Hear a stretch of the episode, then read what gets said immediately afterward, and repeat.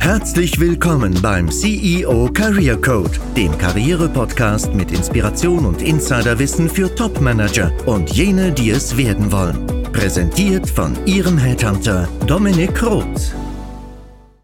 Wie vielfältig wäre der Nutzen, wenn Sie es schaffen, Menschen besser zu verstehen, sozusagen diese lesen zu können? Diese Fähigkeit hat einen Einfluss auf ihre Kommunikation, ihre Wahrnehmung und auch subjektive Beurteilung anderer und würde das Leben mit Kollegen, Kunden und Vorgesetzten im beruflichen Rahmen einfach bereichern und erleichtern. Ich werde oft danach gefragt, was jemand braucht, um eine Geschäftsführungskarriere zu machen. Das lässt sich nicht monokausal beantworten und bedingt viele Faktoren, aber einer davon, also ein Faktor, ist definitiv die Sozialkompetenz also die Fertigkeit des richtigen Umgangs mit Menschen und die Beurteilung und Überzeugung anderer, ob interne Unternehmen oder auch in Bezug auf externe Partner und Kunden. Die richtige Einschätzung meines Gegenübers geht daher auch jeder Beeinflussung voraus. Wir müssen unseren Gegenüber zuerst verstehen und das ist die Basis, ihn auch von einer Idee zum Beispiel zu überzeugen. Oder noch besser, wir müssen in der Sprache des anderen sprechen können um ihn zu überzeugen. Dazu müssen wir erstmal verstehen, in welcher Sprache die Kommunikation stattzufinden hat. Und das tue ich durch sogenanntes Profiling im Business-Kontext. Aber natürlich sind die Erkenntnisse auch auf den privaten Bereich anwendbar, wie Sie im Zuge dieser Folge bemerken werden. Warum kann gerade ich jetzt über Profiling berichten?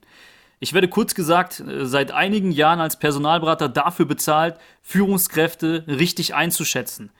Wir als Personalberatung führen nicht nur Executive Searches, also beauftragte Rekrutierungen von Führungskräften durch, sondern sind vor allem durch unsere Persönlichkeits- und Managementdiagnostik bekannt, die wir auch als Einzelleistung, also als Dienstleistung anbieten. Wir bewerten also die Eignung von Führungskräften für einen bestimmten Managerjob und das durfte ich auch schon in mehreren hundert Executive Assessments für meine Kunden tun. Da mich das Verstehen von Menschen schon seit meinem Studium der Wirtschaftspsychologie begleitet, kann ich sozusagen durch meine Tätigkeit auch mein Hobby leben.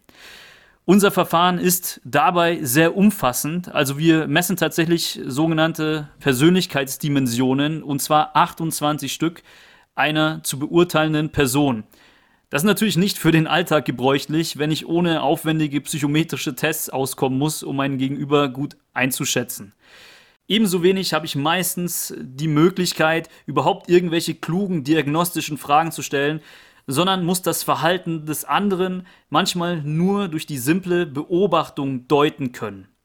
Wenn ich nun mit Menschen im Alltag konfrontiert bin und wissen möchte, was jemanden motiviert und wie die Einstellung meines Gegenübers ist, ziehe ich daher das Modell der vier Persönlichkeitstypen zu Rate. Richtig, ich muss mir vier Persönlichkeitstypen einprägen. Ich finde, das ist gerade noch so zumutbar. Mehr könnte ich zumindest nicht abspeichern. Aber ein Farbschema erleichtert das Merken. Wir sprechen hier über Rot, Blau, Grün und Gelb als symptomatische Farben für die verschiedenen Menschentypen.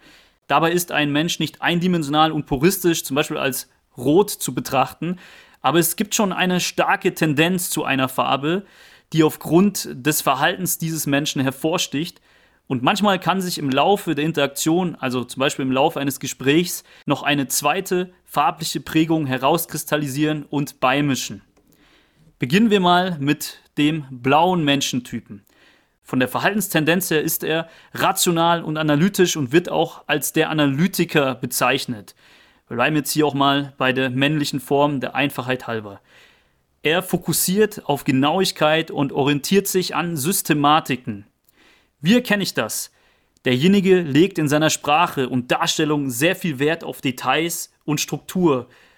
Oder wenn ich in der Situation bin, dass ich von diesem Gegenüber befragt werde, bohrt er eben sehr intensiv nach, bis er alle Details in Erfahrung gebracht hat. Wenn Sie die Möglichkeit haben, eine Frage zur Einschätzung zu stellen, entlarvt man den blauen Analytiker mit der simplen Frage, was erwarten Sie von dem heutigen Gespräch oder worauf soll ich den Fokus legen? Dann bekomme ich das schon ganz gut raus, wenn die Antwort lautet, ich möchte genau verstehen, wie das Produkt XY funktioniert. Das heißt, dahinter steckt die Motivation, möglichst genau und analytisch vorzugehen und zu arbeiten. Dabei ist das soziale Umfeld, in dem sich der blaue Analytiker befindet, erstmal sekundär und kann sogar als störend empfunden werden. Kommt schon einer nerdigen Jobbezeichnung nahe, oder? In der Tat handelt es sich hierbei in der Praxis meist um Ingenieure, ITler und Wissenschaftler bzw. Forscher, die in einer eher zurückhaltenden Arbeitsatmosphäre wirken möchten. Wie überzeuge ich diesen blauen analytischen Menschentypen, zum Beispiel in einer Verhandlungssituation oder im Führungskontext, wenn ich ihn natürlich als solchen erkannt habe? Sicherlich weniger durch einen besonders spannenden Smalltalk und auch die Kosten für teure Eventeinladungen mit Entertainment-Faktor kann ich mir sparen. Ich beschränke mich auf die Sachebene und zeige größtmögliche Transparenz, also spreche über Details und zeige eine Systematik meines Vorhabens auf. Es sind bei Produkten zum Beispiel alle Features interessant. Ich spreche nicht nur darüber, ob das Produkt funktioniert, sondern auch, wie das geschieht. Also Sie sparen 10%, wäre jetzt der Mehrwert und das kommt zustande, indem ich folgende Funktionalität hier anwende, wie auch immer. Also da geht es dann tatsächlich um das Wie kommen die 10% denn zustande. Wenn ich diesen Menschentypen zu Performance als Führungskraft bringen möchte, muss ich die Möglichkeit des Rückzugs und der Konzentration geben und kann ihn mit sehr komplexen Aufgabenstellungen konfrontieren und mich darauf verlassen, dass die Komplexität dabei durchdrungen wird und eine Systematik erarbeitet wird. Wie begegnet mir der blaue Analytiker im Alltag?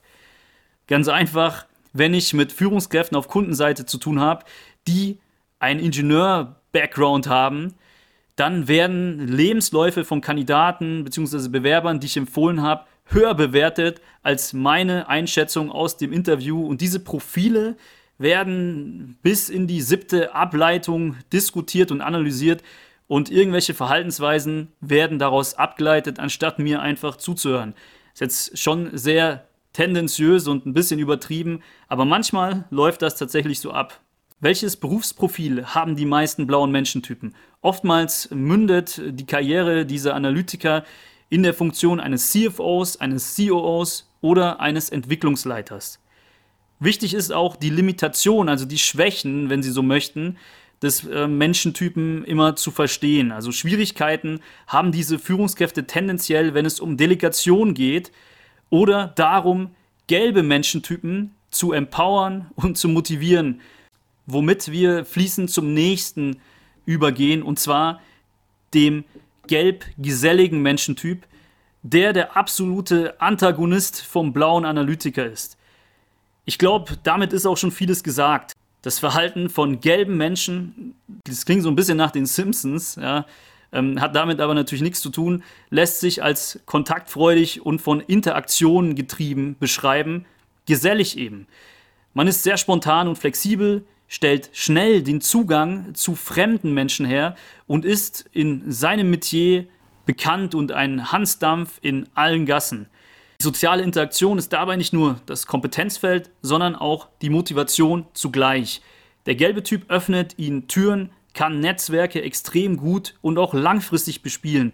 Ein Key Account Manager wäre ein Beispiel aus dem Berufsalltag, wenn es essentiell ist, Stakeholder aus einem Unternehmen zusammenzubringen und Initiative zu zeigen. Stimmungsmache, Kreativität und Ideenreichtum sind weitere Stärken.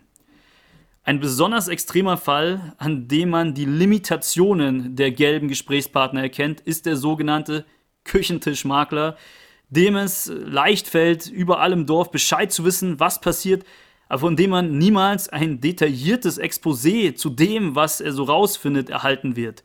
Auch herrscht ein spanisches Verständnis vor von Pünktlichkeit und auch Verbindlichkeit ist natürlich Auslegungssache. Immer wieder begegnen mir derartige Makler, wenn ich äh, auf der Suche bin nach Einzimmerwohnungen in München als Investition. Und ich weiß schon, dass ich eigentlich nach keinen Infos fragen brauche, sondern mich nur zigmal rückversichern muss, dass der Termin der Wohnungsbesichtigung auch wirklich stattfindet. Es ist auch vergebene Lebensmühe, diesem Makler ähm, seine Verbindlichkeit im Nachhinein nochmal aufzuzeigen. Denn Konflikten geht dieser Küchentischmakler gerne aus dem Weg oder blockt auch einfach ab. Aber viel wichtiger ist die Frage für Sie, wie motivieren Sie gelbe Mitarbeiter im Unternehmen?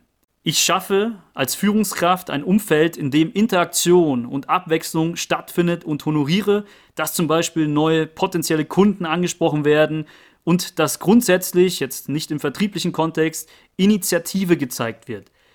Das Deal-Closing oder grundsätzlich Verhandlungen sollten aber dann nicht komplett gelb stattfinden.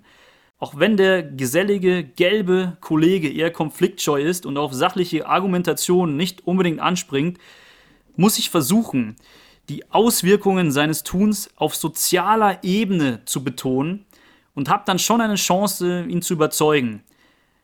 Also wenn du so und so vorgehst, könntest du bei dem Kunden XY oder beim Kollegen Meier super ankommen. Denn soziale Anerkennung ist hier schon ein starker Treiber.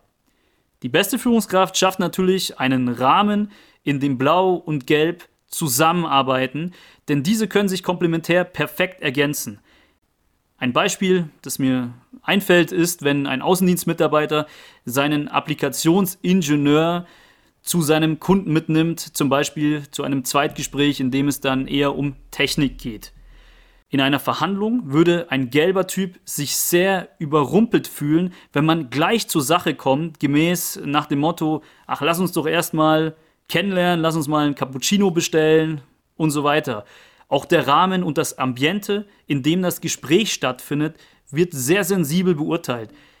Ich arbeite auch keine Details in meiner Überzeugung oder in meiner Darstellung heraus, sondern kommuniziere kurz und knapp den Benefit, um dann wieder auf andere soziale oder vielleicht auch für mich jetzt nebensächliche Themen zu sprechen zu kommen.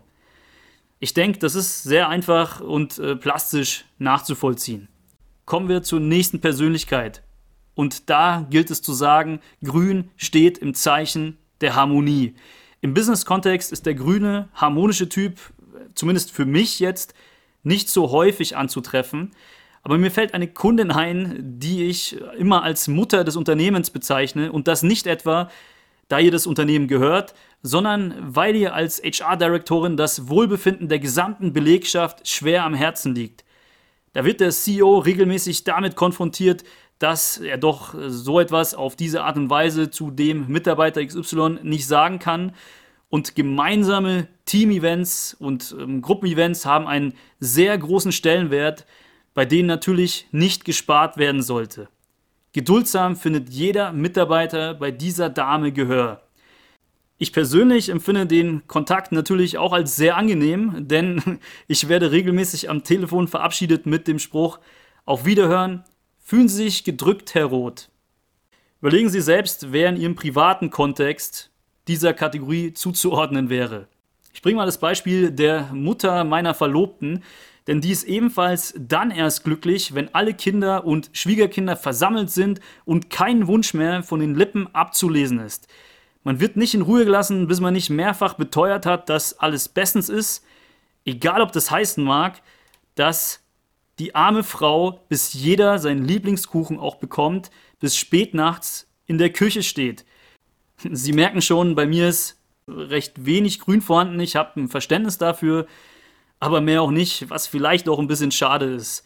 Die Motivation dieser Menschen lautet ganz einfach, mir geht es gut, wenn es allen anderen gut geht. Die größte Angst ist daher Disharmonie und soziale Ablehnung.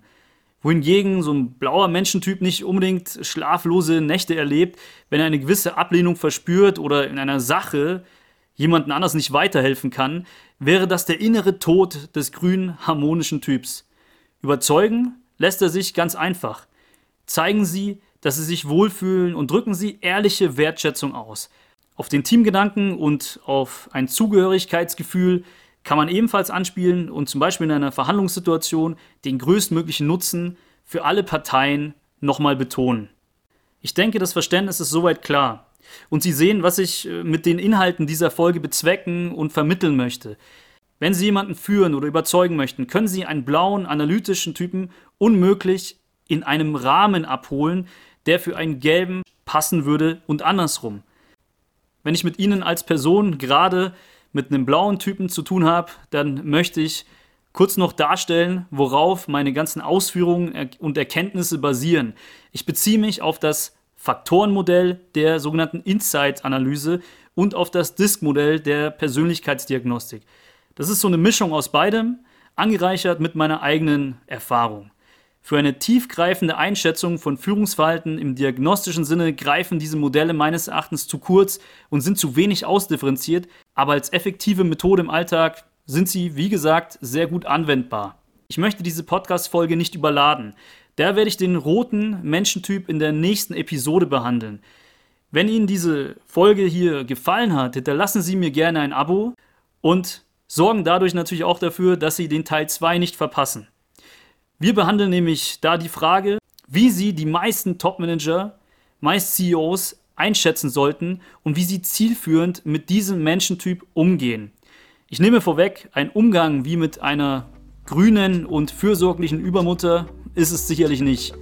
Bis dahin, ich freue mich drauf, wenn Sie wieder einschalten. Ihr Dominik Roth.